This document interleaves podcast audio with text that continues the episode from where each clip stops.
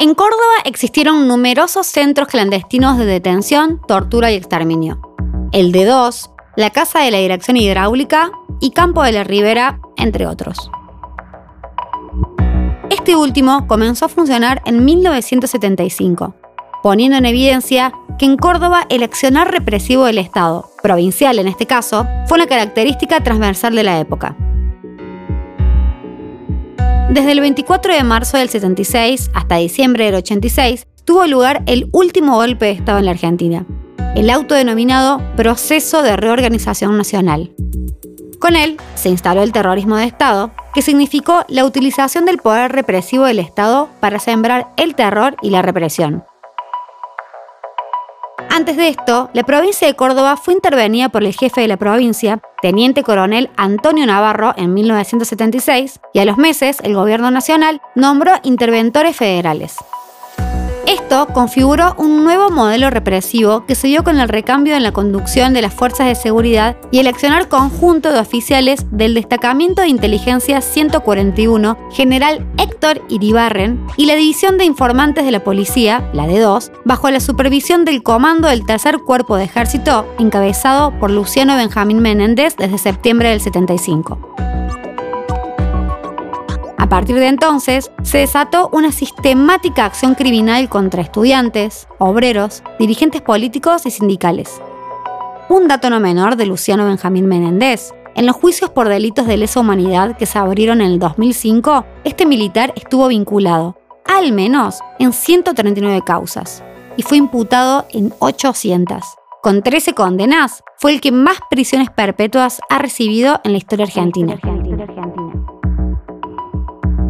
Uno de los dispositivos de poder característicos del terrorismo de Estado fue la desaparición sistemática de personas, para lo que resultó fundamental contar con numerosos centros clandestinos de detención, tortura y exterminio, que como dijimos al principio, en Córdoba fueron numerosos.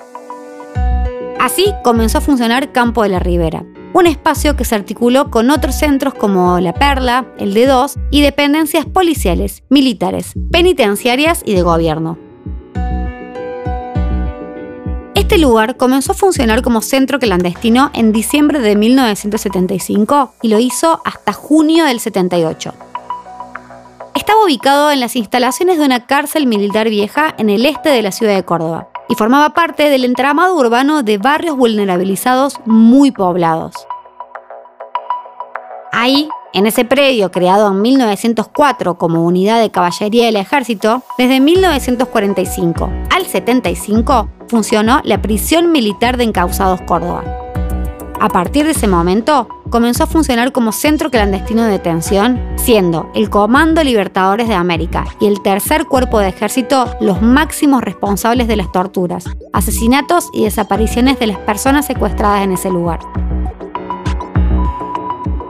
Se calcula que estuvieron cautivas cerca de 4.000 personas, de las cuales alrededor de 110 permanecen desaparecidas y más de 600 sobrevivieron. Campo de la Ribera estaba al lado de lo que es el cementerio San Vicente, otro lugar en el que el modo de operación del terrorismo de Estado dejó su marca, ya que ahí se encontró una de las mayores fosas comunes relacionadas con la práctica de desaparición de personas. Además, este espacio operó distinto a otros centros clandestinos, como por ejemplo el D2, que estaba en plena ciudad. Acá, en cambio, Campo de la Ribera estaba rodeado de una de las zonas más empobrecidas de la ciudad, históricamente postergada por los gobiernos. Dejó de funcionar como centro clandestino en el 78, cuando volvió a funcionar como prisión militar de encausados Córdoba. Pero esto no duró mucho más. En 1986, el predio quedó abandonado para después transformarse en tres centros educativos en la década del 90 y en un espacio para la memoria, promoción y defensa de los derechos humanos en marzo del 2010. Esto no fue fácil, porque implicó un proceso comunitario de reconocimiento de la historia del lugar y una lucha entre los diferentes actores por los posibles usos que se le daría. Es que la transformación en un espacio para la memoria, al igual que pasaba con otros, no era algo que se diera sin dilemas.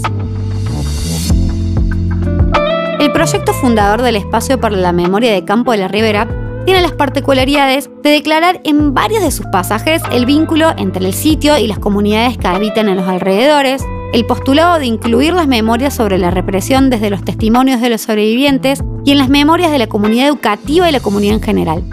Además, el énfasis en el desarrollo de diferentes proyectos comunitarios que estuvieran relacionados con la promoción y defensa de los derechos humanos en un sentido amplio. Estas definiciones guardan relación no solo con la historia del lugar, sino también con las luchas que marcaron el traslado de las escuelas, la definición de este espacio como lugar para la memoria y los grupos de actores que participaron.